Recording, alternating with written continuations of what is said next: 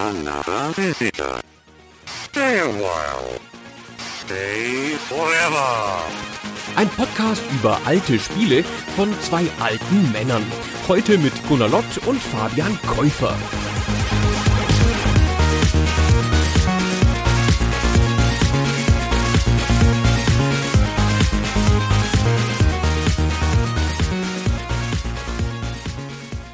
Hallo Fabian. Hallo Gunnar. Sag mal Gunnar, als du noch jünger warst, so im Kinder- oder Teenageralter, hast du irgendwann mal, weil man nicht unbegrenzt Geld zur Verfügung hatte, aber natürlich immer neue Spiele haben wollte, auch mal Sachen getauscht mit Freunden oder sowas, wo du gesagt hast, ey, die Konsole und das Spiel, das brauche ich eigentlich nicht mehr, gib mir mal deins. Oh, eine ganze Konsole?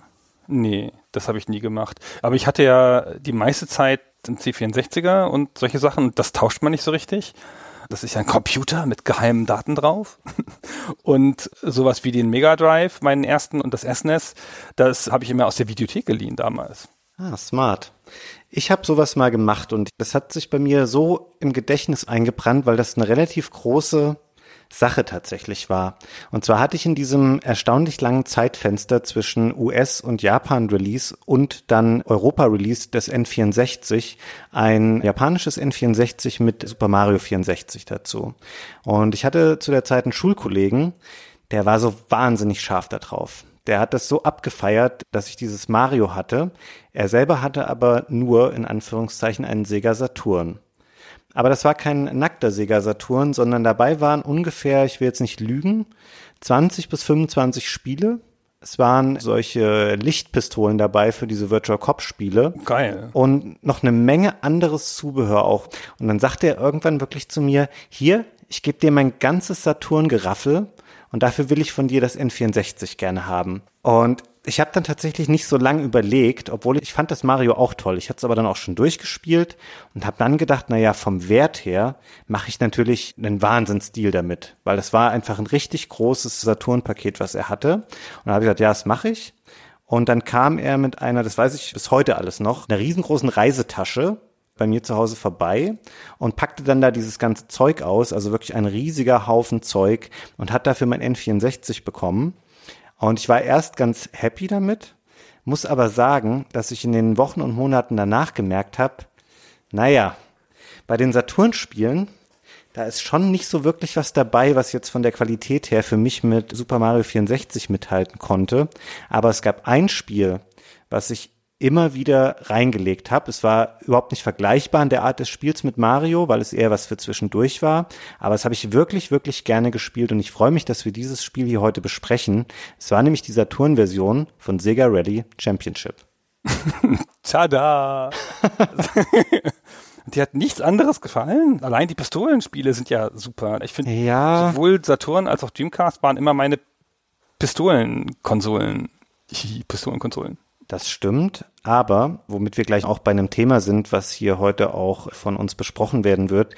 Du warst natürlich damals scharf drauf auf diesen Wechsel von 2D zu 3D und das Mario 64, dem kann man ja bis heute bescheinigen, dass es diesen Wechsel wahnsinnig stark vollzogen hat. Das war ja ein ganz, ganz toller Umstieg in die 3D-Welt. Es sah cool aus, es lief flüssig, es hat spielerisch keine Verluste gegeben im Vergleich zu vorher. Im Gegenteil, es kamen ganz viele neue Möglichkeiten dazu. Und der Saturn hatte für mich zum Großteil das Problem, dass die meisten 3D-Sachen schon damals nicht so richtig geil aussahen. Der Saturn ist übrigens das erste Sega Saturn-Spiel, was wir hier bei Super Stay Forever besprechen, merke ich gerade. Das war einfach eine komische Konsole, muss man sagen. Weil das sollte natürlich ein Konkurrent sein zu Sony's PlayStation und später dann auch zum N64. Aber es ist keine Konsole, die konsequent dafür entworfen wurde, damit tolle 3D-Welten zu erschaffen. Ich weiß nicht, ob das auch deine Wahrnehmung damals war. Ja, das ist ja die universelle Meinung, möchte ich fast sagen, zu dem Thema, oder? Also die Konsole kam rechtzeitig raus, hatte schon ein ganz okayes Start-Line-Up, hat viele Sachen richtig gemacht und das war ja Sega und hatte halt, als sie im Westen hier ankam, schon diese Meriten von dem sensationellen Japan-Lounge hinter sich mit Virtua Fighter, wo pro Konsole ein Virtua Fighter verkauft worden ist. Und dann stellte sich aber schon raus, dass die Konsole insbesondere für Hersteller, die nicht Sega hießen, nicht so leicht zu programmieren war. Und dass sie von den rohen Polygon-Pusher-Fähigkeiten hinter der PlayStation zurücklag. Ich habe gerade zufällig, ist nicht so lange her, noch einen Tweet von John Carmack, dem Doom-Menschen, zu dem Thema gelesen. Und der hat gesagt, damals in der Generation hatte die PlayStation 1 das beste Design, womit er die Architektur meint. Der Saturn war blanker Irrsinn und das N64 war einfach zu früh mit der Art Architektur. Das gefällt mir richtig gut. Wie hat er denn blanker Irrsinn auf Englisch beschrieben? Nuts. Das gefällt mir richtig gut. Saturn was nuts, genau. Und was er natürlich meint, ist das, was viele gesagt haben zu der Zeit und was der Konsole auch schwer geschadet hat, ist nicht nur die reine Power an sich, die PlayStation war ein bisschen besser beim reinen Polycount, aber vor allen Dingen war der Saturn schwerer zu programmieren wegen der Doppelkernarchitektur. Die hatten einfach eine sehr ungewöhnliche Architektur zu der Zeit. Kaum jemand hatte Erfahrung damit, wie man doppelte Prozessoren anspricht. Und das war wohl einfach sehr schwierig. Und dann sind viele Leute einen leichteren Weg gegangen und haben es dann entweder gar nicht portiert oder nur ein bisschen portiert. Außerdem hatten sie eine komische Art, mit Polygonen umzugehen. Also nicht basierend auf Dreiecken, sondern auf Quads, also auf Quadraten. Und das war, glaube ich, einfach schwierig. Nintendo ist ja hinterher in dasselbe Problem gelaufen. Der N64 war ja auch eine Superkonsole, wieder eine ganz andere Architektur. Aber so schwer zu programmieren für alle, die nicht Nintendo waren, dass es da nicht gut vorangegangen ist. Hm. Das stimmt, was du sagst mit der schweren Programmierbarkeit. Das hat man aber auch bei Sega-Titeln selbst gemerkt, weil ich erinnere mich noch daran, dass als der Saturn neu war, du hast eben das Startline-up gelobt oder den initialen Erfolg, den das Gerät in Japan hatte. Man hat aber auch da bei den Spielen gesehen, dass auch Sega selbst sich schwer tat, da adäquate Umsetzungen ihrer Hits zu programmieren, weil es gab nämlich sehr früh auf dem Saturn auch eine Umsetzung eines anderen großen Sega-Rennspiels, nämlich Daytona USA. Das habe ich mir jetzt in Vorbereitung für den Podcast zu Sega Rally auch nochmal gegeben. Und meine Herren, war das eine schlechte Umsetzung für den Saturn.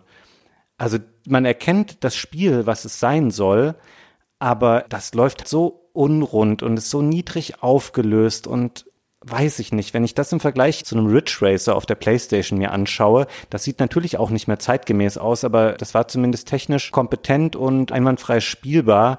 Aber Daytona USA war wirklich ein ganz, ganz schwacher Start auf dem Saturn. Und Sega hatte natürlich ein Interesse daran, diesen Eindruck ganz schnell auszuräumen, weil sie wollten natürlich nicht so derbe ins Hintertreffen geraten, was ihnen dann, aber trotzdem passiert ist mit dem Saturn. Also die haben ja wahnsinnig schnell an Boden verloren gegenüber PlayStation. Ja, man hat schon gemerkt, wie schwer sie es auch selber hatten. Und sie waren ja immer noch besser als die ganzen Third-Party-Studios, die mit der Architektur klarkommen mussten. Aber auch das Sega Rally, was, wir deuten es jetzt ja gerade schon an, was ein sehr gelungener Arcade-Port ist. Wir sind hier im Jahr 95, ne? Also 94 kam Sega Rally in der Arcade, also in Japan jedenfalls. 95 kam das Spiel in Japan auf dem Saturn und dann 96 hier in Europa und dann später gab es noch einen PC-Port, der viel verlacht wurde, aber dazu kommt er vielleicht noch. Jedenfalls, wir sind Mitte der 90er und 95 ist auch das Jahr, in dem der Saturn hier erschien. Zwischen dem Erscheinen des Saturn und dem Erscheinen von Sega Rally hat Sega zumindest im Ausland auf dem offiziellen Sega Saturn Magazin ein Video veröffentlicht von dem Sega Rally nach einer 70% Version, was offenkundig die Version ist, mit der sie damals Pressearbeit gemacht haben, weil es haben auch Redaktionen beschrieben, dass sie eine 70% Version fahren durften. Und da war eine VHS-Videokassette auf dem Magazin. Ich hatte, das, vollkommen vergessen, dass es das mal gab. Also die haben halt das Magazin verkauft mit dieser Videokassette drauf. Und auf der Videokassette war ein Werbespot und halt ein paar Preview-Videos. Und eins davon war Sega Rally, gleich prominent das erste. Und ich fand, das hat schon noch ganz schön einen Sprung gemacht, wenn man sich das anguckt, wie es in diesem 70%-Stadium aussieht und dann, wie es später aussah. Ja, du siehst auch da in der Vorabversion, dass die Texturen noch nicht so gut sind, die Bildrate ist noch nicht so wirklich flüssig und die haben das binnen weniger Monate dann sehr, sehr fit gemacht, weil sie wollten das gerne 95 rausbringen, um dann nochmal so einen zweiten Anlauf zu nehmen mit dem Saturn. Sie hatten dann noch andere kompetente Umsetzungen dazu, noch zum Beispiel auch Virtua Fighter 2, eine sehr viel bessere Umsetzung als von Teil 1 nochmal. Und sie sind natürlich auch rausgegangen und ich erinnere mich, den Preis haben sie ja gleich ordentlich gesenkt tatsächlich 1995. Da war doch irgendwie auch sowas, ne, dass sie auf 300 Dollar oder sowas dann schon runtergegangen sind? Wie hübsch du das fragst, als wüsstest du es nicht auch. Das ist ja eine Industrielegende. Wir wollen da gar nicht so wahnsinnig drauf eingehen, auf diese ganze Sega-Vorgeschichte. Wir machen mal irgendwann eine Folge nur zum Saturn oder überhaupt mal Folgen nur zu einzelnen Konsolen, weil die haben auch so schöne Entstehungsgeschichten, die Konsolen. Jedenfalls, Sega hatte auf einer Pressekonferenz, ich glaube im Juni oder Juli des Jahres, angekündigt, das ist das Line-Up, wir kommen dann raus bei Gelegenheit und wir haben einen Preis von 399 Dollar. Da war es in Japan war schon raus zu dem Zeitpunkt, aber das war halt der USA-Release. Und dann verdichtete sich ja alles, dann begann der Hype mit der PlayStation. Der Saturn kam ja vor der PlayStation raus, berühmtermaßen. Die PlayStation war zu dem Zeitpunkt auch schon draußen, aber auch nur in Japan. Und dann bekam Jäger Muffensausen und hat sich gedacht, wir brauchen jetzt einen PR-Erfolg, es muss jetzt einen Schlag tun. Und sie hatten zu dem Zeitpunkt auch schon so ein bisschen das mit dem Handel verkackt, weil sie hatten sich ein paar Handelspartner exklusiv ausgesucht und denen schon mal Konsolen ausgeliefert und den anderen Handelspartnern davon aber nichts gesagt.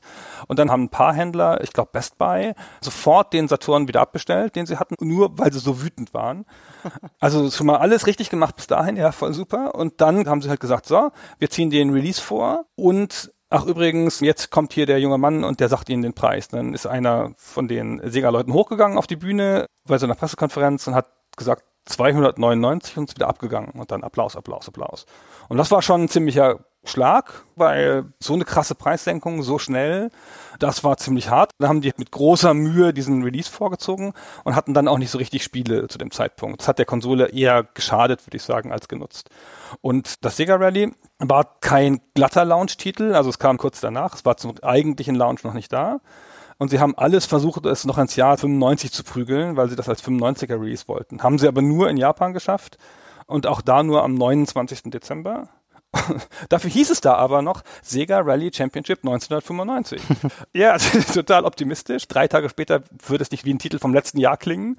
Das haben sie dann logischerweise in den Europa und den äh, Amerika Releases sofort wieder gelassen mit dem 95. Die kamen dann halt kurz danach, also 96. Für mich heißt es übrigens tatsächlich immer nur Sega Rally. Das Championship dahinter hatte ich komplett vergessen, bis für uns dieses Thema des Podcasts stattfand. Ich habe das irgendwie nicht so eingespeichert bei mir. Bei mir ist es immer Sega Rally. Und vielleicht, du hast schon mal gesagt, dass wir über die Saturn Hardware nochmal separat irgendwann sprechen können. Springen wir mal wieder zum Spiel rüber. Du hast ja gesagt, richtigerweise, es kommt aus der Spielhalle und es wurde von Segas Division AM3 oder AM3 entwickelt und das war so ein Team, was typischerweise bei denen häufig Rennspiele gemacht hat. Wir haben sogar schon mal einen Titel besprochen, für den auch AM3 verantwortlich zeichnete, nämlich Crazy Taxi, was es später dann auf der Dreamcast gab und von uns schon mal gewürdigt wurde in der Folge, aber auch so Sachen wie dieses Bike-Spiel, das Manx TT, oder auch Top Skater, ein Spiel, was noch deutlich nach Sega Rally rauskam, 1997 erst so eine Skateboarding-Variante. Und für die Heimversion für den Saturn hat AM3 sich dann zusammengetan mit einer anderen internen Division, die dann diesen Saturn-Port übernehmen sollte. Aber die wesentlichen Bestandteile des Entwicklerteams, die waren eigentlich identisch und als Producer war für beide Versionen, also für Arcade und für Saturn, ein Mensch verantwortlich namens Tetsuya Mitsuguchi, den ich ehrlich gesagt nur aus anderen Rollen kannte. Also ich wusste bis zum Podcast nicht, dass er auch bei Sega Rally involviert war. Den kennt man nämlich vor allem, weil er später dann eine Firma gegründet hat namens Q Entertainment. Und er hat ein wahnsinnig großes Interesse daran, in seinen Spielen das Thema Musik immer aufzugreifen. Also viele kennen wahrscheinlich das Spiel Luminous, das gab es ja erst für die PSP und später für eine ganze Batterie an anderen Plattformen. Das ist so ein bisschen so ein Knobel-Tetris-Verschnitt, wo es auch auf die Musik und den Rhythmus ankommt oder auch Child of Eden. Und jetzt ganz zuletzt auch ein Spiel, was sehr positiv aufgefallen ist von ihm, ist Tetris-Effekt. Das kann ich dir auch sehr ans Herz legen. Gunnar ist eine sehr schöne Tetris-Variante, die auch dieses ohnehin schon sehr meditative Tetris-Spielgefühl verheiratet mit sehr schöner Inszenierung und sehr schöner Musik, wenn man auf so eine Art von Spielen denn steht. Fabian, ich spiele keine Spiele, die nach 1999 erschienen sind. Wie schade, aber du kannst auch immer noch das alte Tetris spielen, das ist auch gut. Genau. Der Mizuguchi war Producer. Das war aber sein erster großer Producer-Job. Ja. Also er war noch sehr jung da und hat berichtet an den Director und das war Kenji Sasaki und der war auch später noch eine große Nummer geworden. Der hat dann Sega Rosso noch gemacht, also ein anderes von den Sega Inhouse-Teams. Der hatte schon Industrieerfahrung, der kam von Namco. Und bei Namco hat er an Ridge Racer mitgearbeitet. Und da war er natürlich prädestiniert dafür, hier auch weiter Rennspiele zu machen. Weiß ich nicht, ob der dann da sozusagen der Mentor war, weil der Mitsuguchi hatte wohl schon einen großen Einfluss auf das Spiel. Die beiden gelten gemeinsam als die Schöpfer. Genau. Und um mal ins Spiel unmittelbar einzusteigen, also man merkt diesem Spiel natürlich an, dass es ein Spielhallentitel ist. Und ich habe vorhin erzählt, dass ich das Spiel wahnsinnig gerne gespielt habe damals. Ich musste jetzt aber auch tief in meinen 25 Jahre alten Erinnerungen kramen, um darauf zu kommen, warum ich das eigentlich gerne gespielt habe. Weil als ich jetzt damit angefangen habe, vor ein, zwei Monaten das zu spielen, habe ich es angemacht und habe gesehen, okay, es gibt ungefähr zwei Spielmodi und drei Strecken und zwei Autos. Und das soll jetzt ein Spiel sein, was ich jetzt mehrere Stunden begeistert spielen werde. Und ich musste mich da echt erst wieder ranfühlen, weil man sieht hier, du startest das Spiel und dann steht im Kern im Grunde genommen der Arcade-Modus. Das ist so die zentrale Spielvariante, die es gibt und der besteht im Grunde genommen nur daraus, dass man drei Strecken hintereinander absolviert und wenn man am Ende der dritten Strecke auf Platz eins liegt, dann kommt noch eine vierte und dann hat man das Spiel nach klassischer Definition eigentlich schon durchgespielt. Und da muss man sich halt drüber im Klaren sein. Das ist ein Spiel, was aus der Arcade kommt und davon lebt, dass man es eben immer und immer wieder spielt. Ich finde, das Spiel bringt aber sehr viel mit, was einen dazu motiviert, aber dazu kommen wir dann später noch. Aber mein erster Eindruck, als ich es wieder gespielt habe, war so, hm, warum hat mir das nochmal so gut gefallen? Ich musste das mir tatsächlich erstmal wieder ein, zwei Stunden erarbeiten, bis es wieder Klick gemacht hat bei mir. Ich finde auch, dass man so ein bisschen den Blick für die Arcade-Sachen verliert, wie pur die sind. Und ich finde das Wort, was Sega Rally für mich beschreibt, das ist halt pur. Es hat auch so ein Arcade-Feeling von Haus aus. Das hat ja so ein Countdown-System und Checkpoints, klassisches Arcade-Ding. Und es ist irgendwie so ein Spiel, das dich so anschreit. Wie Daytona auch. Das will so überlebensgroß, so hm, pam, jetzt, groß, bah. Es hat laute Musik, wilde Musik und all sowas. Und ich habe gerade kurz vorher ein anderes Spiel aus der Zeit gespielt, nämlich Need for Speed auf dem PC. Das war ja gerade neulich eine Folge. Das kommt ja auch ziemlich fett daher, aber ich finde, das hat nicht so dieses pure und dieses aggressive und laute wie so ein Arcade-Spiel. Hm. Es lohnt sich hier, glaube ich, einmal, dass wir tatsächlich, weil es eben auch nicht so viele Modi gibt, in denen man sich da verlieren kann, dass wir mal genau aufdröseln, wie zum Beispiel auch dieser Arcade-Modus funktioniert. Ja, aber lass uns ganz kurz vorher noch das Zentrale sagen. Es ist ja wahrscheinlich jedem klar, es heißt ja Sega Rally, aber es ist ein Rally-Spiel. Und anders als die meisten Spiele zu der Zeit, wie Daytona und Ridge Racer und auch Need for Speed, das in dieser Zeit rauskommt, ist es halt ein Spiel, das zu großen Teilen nicht auf Asphalt fährt. Man kann sich das heute nicht mehr vorstellen, nachdem man schon 140 Colin McRae Versionen gespielt hat oder so und das ganze andere Zeug. Man kann sich nicht mehr vorstellen, wie neu das damals war. Ja, das war das erste Mal, dass es im Großen gemacht wurde, dass der Sport Rallye und nicht der Sport Formel 1 oder der Sport Tourenwagen umgesetzt wurde. Ja, es war eine kleine Revolution. Es gab schon vorher Rallye-Spiele, die werden in der Konsolengeschichte immer ausgeblendet, weil es gab auf dem Amiga welche und auf DOS. Auf dem Amiga habe ich irgendwann boah, muss das in den 80ern gewesen sein? Ende der 80er habe ich ein Spiel gespielt, das hieß Lombard RAC Rally. Das simuliert auch den Rallye-Sport und es hat so ein ganz cooles Setup, weil man das ganze Wageninnere sieht und man sieht den Fahrer und den Beifahrer. Und der Beifahrer hält so eine Karte, so ins Bild, in so einem statischen Screen und auf der Karte siehst du, wie du gerade fährst.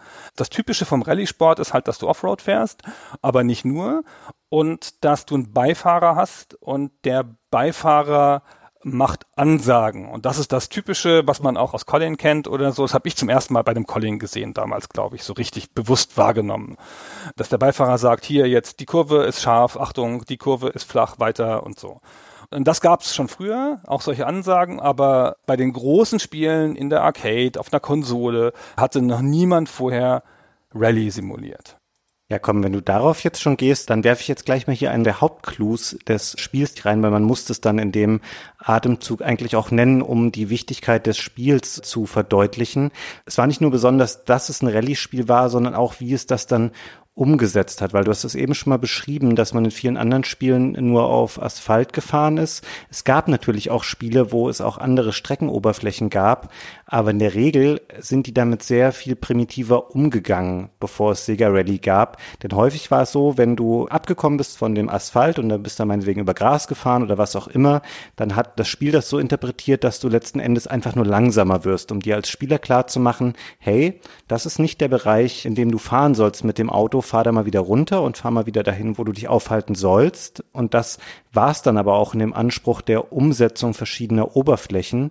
Aber Sega Rally hat das sehr viel akkurater umgesetzt. Es hat nicht nur dazu geführt, wenn man über Kies oder durch Schlamm oder auf Gras fährt, dass man langsamer wird, sondern auch die Handhabung des Autos verändert sich.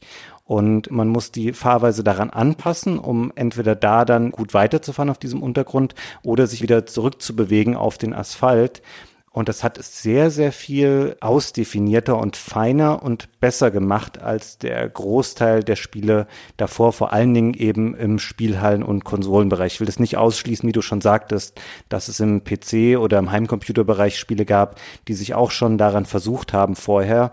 Aber das war natürlich eine der ganz großen Besonderheiten, die man einem Spiel wie Sega Rally, was so sehr bunt und fröhlich und unkompliziert anmutet, nicht unbedingt zutrauen würde, wenn man es zum ersten Mal spielt. Ja, genau. Das ist auch tatsächlich die große Innovation, für die das Spiel berühmt ist. Ja, also es ist eines der ersten Rallye-Spiele und es ist das erste Rallye-Spiel, das Untergründe nicht nur andeutet, sondern auch gleich umsetzt. Das Spiel macht das auch sofort. Es führt dich nicht vorsichtig heran oder so. Gleich die erste Strecke findet auf einem anderen Untergrund statt, als du es vielleicht gewohnt bist. Und Du hast doch gleich die Erfahrung, die erste Strecke ist die Desert-Strecke.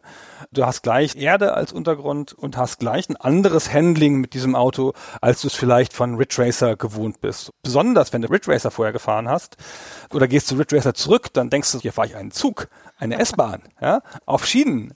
Das ist ja gar kein richtiges Auto bei Ridge Racer. Und das zeigen sie dir sofort. Sie haben nur drei Strecken oder vier Strecken sind es dann, wenn du eine freischaltest noch, haben vier Untergründe, die wirklich signifikant anders zu handeln sind und sich anders anfühlen. Hm. Wir können die Strecken ja einmal eben durchgehen. Die haben alle so sehr prototypische Namen. Es beginnt mit der Desert-Strecke, die du eben schon beschrieben hast. Danach kommt eine sehr waldlastige Forest-Strecke. Danach kommt die Mountain-Strecke, wo man viel eher über so Stein- oder Asphaltuntergründe auch fährt und eine sehr viel engere Strecke hat als die beiden Kurse davor und auch viel anspruchsvollere Kurven. Und dann die vierte Strecke Lakeside, die spielt an der Natur, würde ich jetzt mal sagen, und ist so vom Anspruch her ungefähr vergleichbar mit der dritten. Und wie du auch schon ausgeführt hast, das Spiel hat in dem Sinne keine Heranführung für dich als Spieler. Es gibt kein Tutorial oder so, sondern es beginnt die Desert-Strecke und du als Spieler musst eigentlich von Sekunde eins an auch funktionieren und wissen, wie du mit diesem Auto umgehst, um möglichst perfekt über diese Kurse zu kommen. Denn jetzt, glaube ich, könnte ich nochmal auf die Spielstruktur eingehen, die diesem Arcade-Modus innewohnt. Das sind nämlich zwei verschiedene Anforderungen, die hier zusammengeführt werden. Du hast es vorhin schon mal angedeutet, dass es ein Zeitlimit gibt, was runter tickt und dann muss man immer auf den Strecken zwischendurch einen Checkpoint erreichen und bekommt dann wieder einige Sekunden gut geschrieben. Es gibt nicht übermäßig viele Checkpoints, weil die drei Strecken sind alle auch sehr kurz. Also die Desert-Strecke kann man relativ easy unter einer Minute fahren. Forest und Mountain, also für meine Zeiten jetzt ungefähr brauche ich so 1,15 oder sowas. Wahrscheinlich können das Menschen auch unter einer Minute tatsächlich eigentlich fahren. Ich kann es nicht.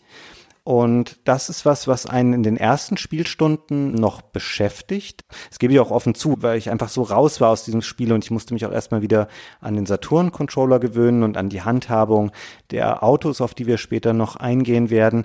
Das war für mich ein ernstzunehmender Faktor, dass ich gedacht habe, ach shit, auf der zweiten Strecke, okay, Zeit ist abgelaufen, Spiel ist vorbei, ich fange wieder von vorne an auf der ersten Strecke. Das gibt sich aber irgendwann. Und dann spielt dieser Zeitfaktor tatsächlich gar keine Rolle mehr. Und dann geht es darum, dass man versucht, auf den ersten Platz zu kommen. Weil es gibt so ein sich über alle drei Strecken ziehendes Fahrerfeld und eine Positionierung darin. Und man beginnt die nächste Strecke immer auf demselben Rang, auf dem man das Rennen zuvor beendet hat. Das heißt, du kannst es eigentlich nicht erlauben, eine dieser Runden schlechter zu fahren, weil dann weißt du, okay, ich werde in der nächsten Runde das nicht mehr schaffen oder ich werde es nicht schaffen, am Ende der dritten Strecke auf Platz eins zu sein, um dann die Lakeside-Strecke freizuschalten und die fahren zu können. Und man entwickelt ein Gefühl dafür, welche Zeiten man ungefähr schaffen muss und auch welche Positionen man erreicht haben muss. Ich habe da für mich tatsächlich nebenbei so ein bisschen Buch geführt und habe mir mal aufgeschrieben, ah okay, ich kann es schaffen, am Ende der Desert-Strecke schon auf Platz neun zu sein, und ich war mir lange Zeit sicher, es ist eher Platz 10 oder 11. Und dann irgendwann habe ich es geschafft, immer okay, neunter. Und nach der Forest-Strecke tatsächlich, wo ich lange Zeit dachte, ja, Sechster oder Fünfter ist nicht schlecht, kann man es schaffen, schon auf Platz drei zu liegen. Und dann ist es auch realistisch, dass man am Ende der dritten Strecke die Pole Position dann inne hat. Finde das sehr interessant, diese Kombination aus zwei verschiedenen Anspruchskriterien, die da gestellt werden, von denen man das eine irgendwann komplett überwindet und es dem untergeordnet wird. Und dann geht es nur noch darum, dass man immer mehr versucht, noch Plätze gut zu machen auf jeder dieser drei Strecken. Und ich habe das als wahnsinnig motivierend empfunden. Also ich habe, glaube ich, in das Spiel jetzt mehr Stunden reingesteckt als in so manches Singleplayer-Spiel, was wir hier mit 10, 20, 30 Stunden Spielzeit besprochen haben. Ist halt auf jeden Fall ein Optimierungsspiel. Gerade durch diesen begrenzten Umfang wird das deutlich weil du halt nicht zehn verschiedene Autos fährst und auf 20 verschiedene Strecken unterwegs bist. Dieses System muss man vielleicht noch ein bisschen genauer beleuchten, weil es ist total ungewöhnlich und ich wüsste auch jetzt spontan kein anderes Spiel, das es so macht. Du hast gesagt, man kann nach der ersten Strecke auf neun sein, ziemlich gut finde ich. Das heißt aber, wir starten nicht alle zusammen. Es gibt kein Fahrerfeld wie in normalen Rennspielen. Ne? Also es geht nicht einfach alle zusammen los und die fahren dir voraus, sondern du fährst einfach selber los, ganz alleine auf der Strecke und die anderen sind mit einem Vorsprung gestartet. Die sind schon unterwegs oder haben die Strecke schon fast durch. Und was du machst, ist, es gibt 15 Fahrer inklusive dir. Und wenn du niemanden überholst, dann bist du auf Platz 15. Und du überholst die dann nach und nach. Ja, du hast halt auf den ersten, keine Ahnung, was weiß ich, fünf Sekunden Rückstand oder zehn oder irgendwas. Und dann holst du die ein, nach und nach und nach. Und das Ziel ist, nach den drei regulären Strecken, dass du sie alle eingeholt hast. Auch den ersten, der dann halt ganz viel Vorsprung vor dir hatte. Und das ist ein ungewöhnliches Konzept Konzept. Ich bin gar kein ganz großer Kenner des Rallye-Sports. Ich weiß nicht, ob das da so ist, aber ich glaube schon, dass die da nach und nach starten. Ein bisschen wie beim Biathlon, ja, wo halt alle Leute auf derselben Strecke laufen, aber halt zeitverzögert und nicht einfach so ein riesen Pulk zusammen losgeht. Und das ist ein bisschen ungewöhnlich, wenn man es noch nicht kennt. Also du hast so ein klares Gefühl von Fortschritt, weil du weißt, wo du bist okay, ich habe jetzt hier gerade den neunten überholt oder den achten oder so, ich bin jetzt hier, ich habe noch ein bisschen Zeit, ich muss bis dann und dann da sein und so. Und das ist eigentlich ganz cool, weil das gibt dir noch eine stärkere Optimierung, weil du weißt dann auch, wo du den 14. überholst und wo du den 13. überholst und wo du den 12. überholst, weil das machst du ungefähr immer in denselben Kurven und an denselben Stellen logischerweise, weil das Spiel so gebaut ist. Und das führt dazu, dass du sozusagen Segment für Segment dein Fahren optimierst. Keine Ahnung, ich bin jetzt in der dritten Kurve, da müsste ich den 13. schon sehen. Ich bin noch nicht da. Ah, ich war, bin zu langsam. Hm, alles schlecht gelaufen. Und jetzt noch ganz kurz zu den Strecken. Entschuldige, dass ich hier so monologisiere. Die Strecken sind aufeinander aufbauend im Schwierigkeitsgrad. Desert fängt sehr einfach an. Man hört es auch in den Ansagen des Beifahrers, weil der sagt immer nur easy. Ja? Easy turn left, easy turn right, easy turn left. Wenn er easy sagt, das sind dann Kurven, die du aus der Mitte anfahren kannst, mit einer gewissen Ruhe. Aber in Forest kommt schon die erste Haarnadelkurve dazu. Eine große Überraschung, wenn du das Spiel zum ersten Mal wieder spielst und hast du gedacht, naja, ich war gar nicht so schlecht hier, ne? Und dann knallst du in so einer Haarnadelkurve dreimal gegen die Bande und dann war es das aber mit dem Rennen. Ich will noch ein Wort verlieren zu diesem Arcade-System, dass es dir die Sekunden runterzählt und dass es dich dann mitten in der Strecke stoppen kann, wenn du zu schlecht bist. Ich weiß gar nicht, ob ich das gut finde oder schlecht. Du hast gesagt, dass es irgendwie zu dem Spiel was beiträgt. Ich habe die ganze Zeit gedacht, das ist ein Arcade-Artefakt, das einfach so drin ist, weil es bei Arcade-Spielen halt drin ist, weil das ein Groschengrab sein will und dass es hier gar keine Funktion hat. Aber ich finde, es trägt auch zu deinem Gefühl von Progress bei, weil wenn du noch gegen das Zeitlimit anfährst, dann musst du dich überhaupt nicht darauf konzentrieren, die anderen zu überholen. Dann bist du noch lange nicht gut genug dafür, das richtige Rennen zu fahren. Du lernst erst, die Segmente so zu fahren, dass du nicht rausgeworfen wirst von dem Arcade-Modus sozusagen und dann fängst du an, dein Fahren zu optimieren. Genau, das trägt ein bisschen zu deinem Training bei, dass man erstmal schaut, dass man dieses Zeitlimit unter Kontrolle bekommt, weil ansonsten würde das Spiel, glaube ich, auch schnell etwas frustrierend werden, weil man doch viele Stunden braucht, bis man es schafft, auf Platz eins zu kommen. Und wenn du immer und immer wieder gleich von Anfang an probierst, nur die anderen Autos zu überholen und scheiterst da jedes Mal wieder dran, wäre das, glaube ich, nicht so unterhaltsam, wie es in der Form ist, durch die Ausgestaltung, wie es jetzt im Spiel tatsächlich vorhanden ist. Vielleicht mal zum Vorgang des Überholens oder vielmehr zum Verhalten der KI-Fahrer ist auch ganz interessant, weil du hast es vorhin schon mal gesagt, dass man sich an den Co-Piloten, dass man sich daran orientieren kann, was er sagt, dann weiß man schon ungefähr, wie man diese Kurven auch anfahren muss. Man lernt es aber auch dadurch, indem man einfach die anderen Autos beobachtet weil die Gegner in Sega Rally sind so programmiert, dass sie nicht versuchen, dich zu blockieren oder dich zu attackieren oder dich irgendwie zwangsläufig hinter ihnen zu halten, sondern die fahren mehr oder weniger auf der Ideallinie lang, aber eben langsamer als du das kannst, sonst hättest du natürlich auch keine Chance, diese 14 Autos nach und nach zu überholen. Und du musst für dich gucken, okay, wie fährt der eigentlich? Daraus kannst du für dich einen Lerneffekt schon mal ziehen. Und du musst auch immer dann für dich entscheiden, wo ist denn jetzt gerade die beste Option und der beste Streckenabschnitt, um zu sagen, ich überhole jetzt links oder ich überhole rechts oder ich warte, bis der in die Kurve reinfährt und versuche dann da irgendwo durchzuhuschen. Und das ist auch nochmal ein ganz interessantes Element, was da dazukommt. Dass man es hier mit Gegnern zu tun hat, die sich eigentlich relativ stupide verhalten, weil sie eben nur auf der Ideallinie fahren. Aber das macht es nochmal ganz interessant. Also die fahren nicht irgendwo rum, so dass es für dich kein Problem ist, daran vorbeizukommen. Nee, die sind schon im Weg einfach tatsächlich. Du musst gucken, wie fahre ich da am besten dran vorbei und auch so, dass ich halt am wenigsten Zeit verliere, weil das ist so der Hauptfaktor, eben Zeit optimieren während dieser Rennen. Und zum einen verliert man Zeit bei schlechten Überholmanövern und vor allen Dingen halt auch, wenn man irgendwo dagegen schlägt. Das ist sogar das große Hauptproblem auf dem Weg zum Sieg, anders als zum Beispiel bei einem Daytona oder bei Spielen, die noch stärker so auf diesen Fun-Faktor ausgerichtet sind, wo man auch an der Bande mal so ein bisschen langschlittern kann und es macht eigentlich nicht so viel.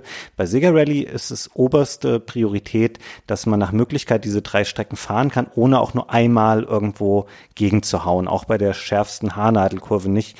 Kann ich jetzt auch nach wie vor noch nicht, aber es macht auf jeden Fall Spaß, immer weiter daran zu feilen und jede Kurve zu lernen und rauszufinden, wie man es zumindest minimieren kann, dass man eben mit dem Auto irgendwo gegenknallt. finde, das Spiel fühlt sich nicht an wie ein Rennen, das fühlt sich an wie so eine Art von Jump'n'Run-Level, wo du immer weiter kommst, immer weiter optimierst, damit du die Stellen schaffst. Okay, jetzt habe ich hier die Stelle ohne ranbumsen geschafft, ja. Jetzt habe ich die Stelle geschafft und habe das blaue Auto überholt. Jetzt habe ich die Stelle geschafft und so weiter und so fort. Und ich finde, ich habe nicht so ein Gefühl von, wir sind jetzt hier alle im Rennen und ich überhole den jetzt, mhm. sondern das ist irgendwie so eine langgezogene Gesamterfahrung, in deren Verlauf ich lauter Mini-Aufgaben löse, die Haarnadelkurve richtig durchfahren und so weiter und so fort, die ich aber alle schon x-mal in meinem Üben auf die gleiche Art gelöst habe. Ja, ich treffe ganz selten auf neue Situationen, wie es ja in einem Rennen bei Ridge Racer oder sowas schon mal vorkommen kann. Ja, plötzlich schneidet mich jemand, plötzlich taucht jemand hinter mir auf, der mich überrascht hat oder so. Sondern hier ist es wirklich so ein Flow-Spiel, finde ich. Du bist halt so mit dem Gamepad verschmolzen, versuchst hier aufs Äußerste noch zu optimieren. Und das erste, worauf du optimierst, ist tatsächlich die Bande nicht zu berühren. Ganz anders als bei Racer, wo ich nur so chang, chang, chang links an die Banden und dann bin ich irgendwie durch in meinem Überholvorgang. Hier wird das hart bestraft. Also das Sega Rally will, dass du bremst oder runterschaltest. Es gibt ja ganz viele Rennspiele, wo man nicht bremsen muss oder zumindest vom Gas gehen. Aber hier kann man auch wirklich ein bisschen einbremsen an den Kurven. Oder wenn du mit manueller Übertragung spielst, also ohne Automatik, dass du halt kurz runterschaltest und dann durch die Kurve fährst und dann wieder hochschaltest mit Vollgas, wenn du rauskommst. Und das ist alles besser, als die Kurve zu schneiden und dann zu bumsen. Hm. Ich hätte es gerne gemacht, das mit manueller Schaltung zu spielen. Ich bin dafür aber traditionsgemäß zu doof. Ich kann keine Rennspiele spielen, wo ich zwischendurch noch schalten muss. Gerade wenn es so ein Spiel ist wie hier, du hast es sehr schön beschrieben, dass es eigentlich so eine fünf Minuten lange Konzentrationsübung ist. Es ist ein bisschen wie ein schweres Klavierstück lernen bis man irgendwann diese fünf Minuten einfach drin hat, weil länger dauert es tatsächlich nicht, alle diese vier Strecken zu fahren. Es sei denn, das ist neu in der Saturn-Version, man stellt die Anzahl der Runden hoch. Das ging in der Spielhalle nicht. Da gab es das Konzept von Runden einfach gar nicht. Am Saturn kann man auch sagen, man möchte jede Strecke drei Runden lang fahren, weil tatsächlich sind die Kurse so angelegt, dass Start- und Zielpunkt identisch sind, so dass es kein Problem ist, da auch drei Runden zu fahren. Und für fünf Minuten habe ich mich für wahnsinnig schlau gehalten, weil ich dachte, naja klar, fährst du einfach drei Runden, dann ist es ja viel leichter, die Gegner zu überholen, weil du einfach viel mehr Zeit dafür hast. Ist aber leider Quatsch. Weil was das Spiel dann macht, ist, dass es diese 14 Gegner einfach sehr viel breiter über die Strecke vor dir verteilt. Das heißt, es kommt sehr viel seltener dazu, dass du halt mal ein Auto überholst und du machst es dir tatsächlich insgesamt noch sehr viel schwieriger, weil wenn du vier Strecken hast, musst du nicht vier Runden super gut fahren, sondern du musst dann eben zwölf Runden super gut fahren. Deswegen habe ich das wieder ganz schnell zurückgestellt. Aber es ist ein bisschen eine Option, die sie angeboten haben, um künstlich den Umfang oder zumindest den Anschein von Umfang ein bisschen zu erhöhen. Aber es ist keine sonderlich sinnvolle Option, das zu machen. Nee, das stimmt. Also ich finde schon, dass es am stärksten ist, diese Optimierung auf deine 5-Minuten-Fahrt. Und mir reicht's dann auch. Also wenn ich das fünf Minuten gefahren bin mit den drei, vier Untergründen, mehr kann ich auch nicht in meinem Hirn behalten. Ich bin nur manuell gefahren, weil ich das Gefühl hatte, dieses Spiel profitiert davon, wenn du es mal irgendwann kannst, dass du im Manuellen deutlich schneller bist. Und dann dachte ich jetzt, jede wieder den Fehler machst und lernst es jetzt schön mit Automatik und hinterher musste dann mühsam umlernen, indem du es, wenn du es eigentlich schon kannst, dann noch auf manuell umzuschalten. Habe ich es von Anfang an manuell gefahren und das ist natürlich noch viel schlimmer. Ja. Eieiei. Wenn man das lange nicht gespielt hat, hat man schon ganz schön zu tun. Ja, du hast es natürlich richtig gemacht, weil das ist tatsächlich ja auch einer der wenigen Hebel, diese manuelle Gangschaltung, um sich signifikant auch verbessern zu können, weil das Spiel ist ansonsten ja sehr einfach aufgebaut, zum Beispiel was die Steuerung angeht. Also du kannst links-rechts lenken, du kannst Gas geben und bremsen. Es gibt keine Handbremse oder noch irgendwelche anderen Kniffe groß, die man einsetzen kann, sondern das Spiel ist sehr, sehr simpel, was seine grundlegende Steuerung angeht. Und es spielt dann tatsächlich eher eine wichtige Rolle, auch das hast du schon mal angerissen, dass man für sich die perfekte Variante findet, wie man die Geschwindigkeit so reduziert, dass man durch jede Kurve durchkommen kann. Und das kann natürlich der primitivste Weg sein, dass man nur kurz vom Gas geht, dass man aktiv bremst oder das macht, was du vorhin auch schon beschrieben hast, dass man eben mal runterschaltet. Aber das ist eine Option. Da kannst du dich auf einem sehr hohen Niveau dann noch verbessern, aber halt nur, wenn du von Anfang an auch auf die manuelle Schaltung gehst. Man kann es auch anders durchspielen, aber tatsächlich alle Leute, die da Bestzeiten aufgestellt haben, die bis heute Bestand haben, das sind Leute, die natürlich mit manueller Gangschaltung spielen. Ich finde, du hast halt nicht so viele Möglichkeiten in einem Spiel, aber du hast sozusagen drei Möglichkeiten, vor der Kurve Geschwindigkeit zu verringern, mit Bremsen vom Gas gehen oder vier, wenn du noch gegen die Bande dotzen meinst und runterschalten und ich habe gedacht, pass auf, wenn ich jetzt eh manuell lernen muss, dann ist das auch meine Go-To-Möglichkeit, um Geschwindigkeit zu verringern. Und das fühlt sich auch nach einer Zeit ganz gut an, finde ich, ja. Also ich bremse nicht viel und vom Gas gehe ich natürlich in einer leichten Kurve mal, aber ansonsten versuche ich es immer bei den schwereren Kurven durch Runterschalten zu lösen und das scheint mir ganz gut zu funktionieren. Aber ich bin nun wirklich kein Rallye-Experte oder auch kein Rennspiel-Experte. Ich habe nur so eine Angst, dass ich irgendwas falsch lerne und das dann nicht wieder weglernen kann, weil ich habe dieses Lebenstrauma, um da mal ganz kurz abzuschweifen, dafür, dass ich Guitar Hero mal falsch gelernt habe. ich habe ganz komisch Guitar Hero gelernt, so dass ich immer sozusagen losgelassen habe vor jedem Griff und wieder draufgefasst habe. So ein bisschen wie so Show-Gitarristen spielen, so pang, pang, pang. Und es hat super gut funktioniert im niedrigen Schwierigkeitsgrad.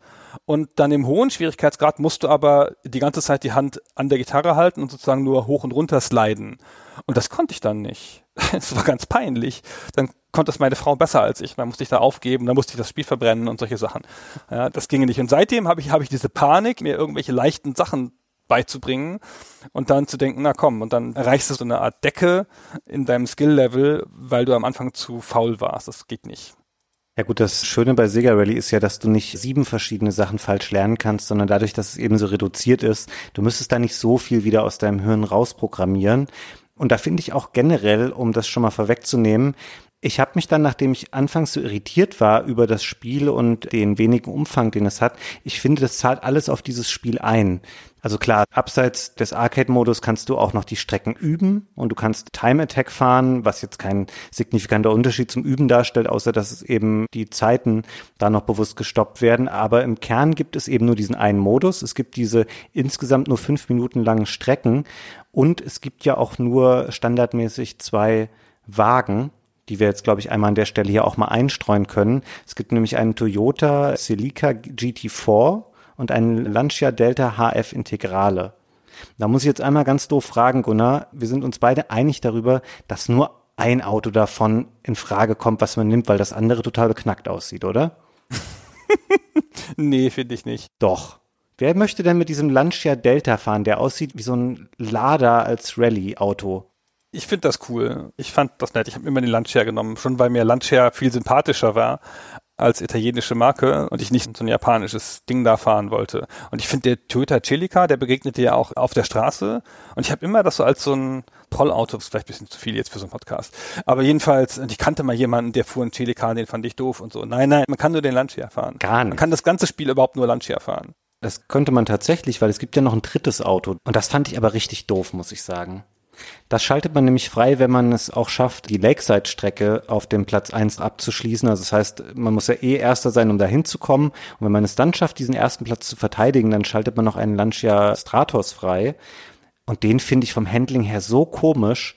Also der hat mir gar nicht gefallen. Da bin ich irgendwie auch überhaupt nicht mit zurechtgekommen.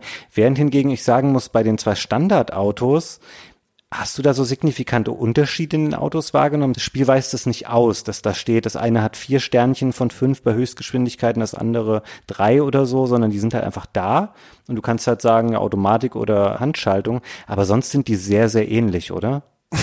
ja, das stimmt. Ich konnte die nicht unterscheiden. Und ich hatte das klassische Ding so mit, ich fahre den einen, dann fahre ich den anderen, denke, ach, ach, der ist ja viel besser. Dann fahre ich wieder den anderen, denke, nee, der ist ja viel besser. Weißt du, so immer meinen eigenen Skillfortschritt auf das neue Auto gemappt. Und in Wirklichkeit, glaube ich, kann man die nicht unterscheiden, es sei denn, man ist irgendwie super Profi. Und das sind ja Straßenwagen. Bei Rallye wird ja mit so hochgemotzten Straßenwagen gefahren, anders als bei Formel 1 logischerweise, wo es eigene Autos gibt. Aber der Lancia Stratos ist ja wirklich ein legendäres Auto. Das ist ja ein reines Rallye-Auto. Der wurde nur für Rallyes gebaut und konzipiert und sieht auch viel cooler aus als die beiden anderen. Also, dass der eine, der kein normaler Straßenwagen ist oder eine hochgezüchtete oder übermotorisierte Version eines Straßenwagens, sondern es ist wirklich ein tolles Auto, das cool aussieht. Im Spiel kann ich damit auch nicht so viel anfangen. Also der ist schneller und wackeliger, um das mal so mit einem Profi-Vokabular aus dem Rallye-Sport zu sagen. ich hatte mir dazu nervöses Handling aufgeschrieben. Ja, ist gut, genau. Das klingt natürlich wie Profi. Also, ja. Nee, aber ich habe ihn tatsächlich fast gar nicht ausprobiert, weil man sich natürlich dann auch eingroovt mit den anderen Autos. Und ja, ich hatte auch schon das Gefühl gehabt, ich konnte das Spiel dann wieder einigermaßen gut, aber da ist auf jeden Fall noch so Luft nach oben. Und es wundert mich so, dass ich nach wie vor noch so motiviert bin. Und wir müssen natürlich auch noch mal abseits der Tatsache, wie gut sie verschiedene Streckenoberflächen umgesetzt haben, darauf eingehen, warum fühlt sich das Fahren eigentlich in diesem Spiel so gut an und warum funktioniert es eigentlich auch so gut, obwohl man nur ein digitales Steuerkreuz zur Verfügung hat. Ich war echt überrascht, wie viel Freude mir es einfach macht, in dem Spiel über die Strecken zu fahren und wie viel Potenzial zur Verbesserung da auch einfach da ist, obwohl man genau genommen so wenig Optionen hat, daran zu feilen. Also es funktioniert erstaunlich gut auf dem Digipad. Dafür, dass wir hier von einem Arcade-Spiel sprechen, das in der Arcade selbstverständlich mit einem Lenkrad gesteuert worden ist. Also das ist natürlich ein Spiel, das aus der analogen Welt kommt, von der analogen Steuerung her und das hier auf dem Digipad natürlich nochmal eine extra Schwierigkeit hat. Und das haben sie erstaunlich gut hingekriegt. Das war auch eine der großen Hürden, sage ich mal, in der Entwicklung, mal abgesehen von den technischen Limitationen, dass man das rüberbringen muss, ohne das Fahrgefühl der Arcade-Version zu zerstören. Und ich glaube, dass gerade dieses Schwammige, dass diese Untergründe machen, wo der Wagen auch nicht so ganz stark drauf liegt und nicht auf die allerfeinste Bewegung reagiert, sondern eher mit ein bisschen Rutschen und nicht mit einem Ausbrechen, dass das ganz gut dazu passt, dass das ganz gut funktioniert dass es sich analoger anfühlt, als es mit dem Digipad ist, weil du halt auf diesem anderen Untergrund bist. Und das kriegen sie in der Tat sehr gut hin. Ja, was ich ein bisschen schade tatsächlich fand, also dafür kann das Spiel jetzt nichts, aber man merkt natürlich im Vergleich zur Spielhalle auch, da hast du nicht nur Lenkrad gehabt und Pedale, sondern du hast auch ein relativ ausgefeiltes Force-Feedback-System gehabt. Das fällt natürlich auf dem Saturn auch alles flach, einfach weil es zu der Zeit noch keine Konsolencontroller gibt, die das bieten können. Ich glaube, das hätte mir noch mal ganz gut gefallen, wenn das im Spiel auch vorhanden gewesen wäre, weil das natürlich die auch nochmal diese verschiedenen Oberflächen der Strecke ganz gut hätte vermitteln können, wenn man schon an dem Punkt gewesen wäre. Es ist leider viele Jahre her, dass ich das Arcade-Spiel gespielt habe. Es ist mir nicht gelungen, noch hier eins in der Gegend aufzutreiben, um das nochmal für diese Folge zu spielen. Aber da ist ja Force Feedback überall, ne? Auch unterm Hintern und so. und nicht nur am Lenkrad. Und das ist ja eh nicht vergleichbar, finde ich, mit dem, was dann Force Feedback ist am Controller. Ja, wobei mittlerweile die Controller ja schon heute so weit sind, dass sie dir auch mehrstufig so ein Feedback vermitteln können bei den teureren Varianten, sage ich jetzt mal. Aber davon ist man damals natürlich noch weit entfernt. Es gab ja auch, ich hatte das leider nicht, obwohl ich so ein riesiges Saturn-Paket im Tausch erhalten habe. Ich hatte leider nicht diesen Arcade Racer. Das war das Lenkrad von Sega. Erinnerst du dich daran? Das hatte so eine relativ komische Form. Das war kein richtig rundes Lenkrad, sondern eher so ein, wie heißen denn diese Lenkräder? Ah, so eine Hornform. Ja, ja, ja, ja. Wie wenn du so ein Tier bei den Hörnern packst. Ich habe ja. leider das Fachwort nicht, aber genau. Also ich fand immer, dass es cool aussieht. Es sah nicht so super hochwertig aus. Ich habe damals im Laden gearbeitet und habe das halt öfter verkauft. Also das war schon ein beliebtes Zubehörteil. Das ist ja jetzt auch eine Konsole, auf der es ein paar Rennspiele gab. Und ich habe jetzt keine ganz große Erinnerung daran, wie gut sich das Spiel damit gefahren hat, aber es war schon optimiert dafür. Ja? Also es war eine von vornherein vorgesehene Steuerungsmethode für das Spiel. Wird auch im Handbuch extra erwähnt, dass das dafür optimiert ist. Hm. Ich war kurz davor, mir das für den Podcast hier nochmal zu kaufen, weil man bekommt es erstaunlich günstig. Also wenn du bei eBay und Co. schaust, es geht so für 20, 30, 40 Euro vielleicht mal weg, je nach Zustand.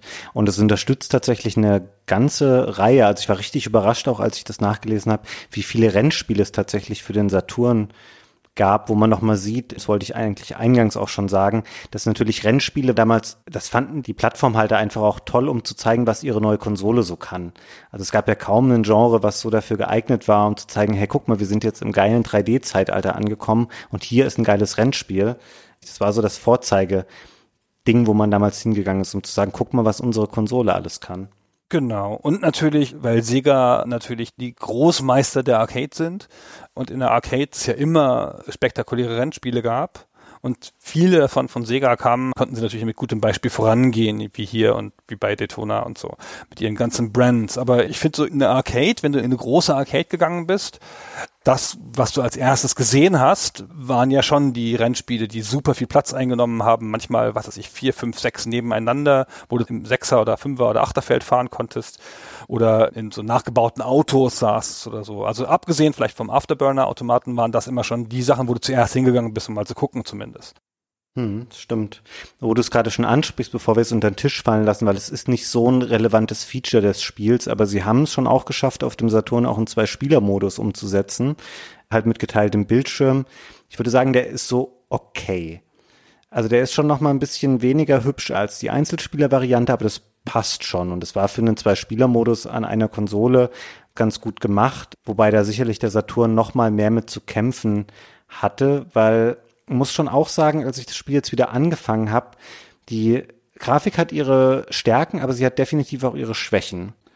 Also stark finde ich, du hast vorhin schon mal so ein bisschen die Anmutung des Spiels beschrieben, dass das so laut und stark und kräftig rüberkommt. Und ich finde, das spiegelt die Grafik auch wieder. Also sie ist sehr bunt und bemüht sich auch um viel Abwechslung. Und du hast so den obligatorischen Helikopter, der auf der ersten Strecke einmal da rumfliegt, was auch ungefähr jedes 3D-Rennspiel zu der Zeit damals gemacht hat.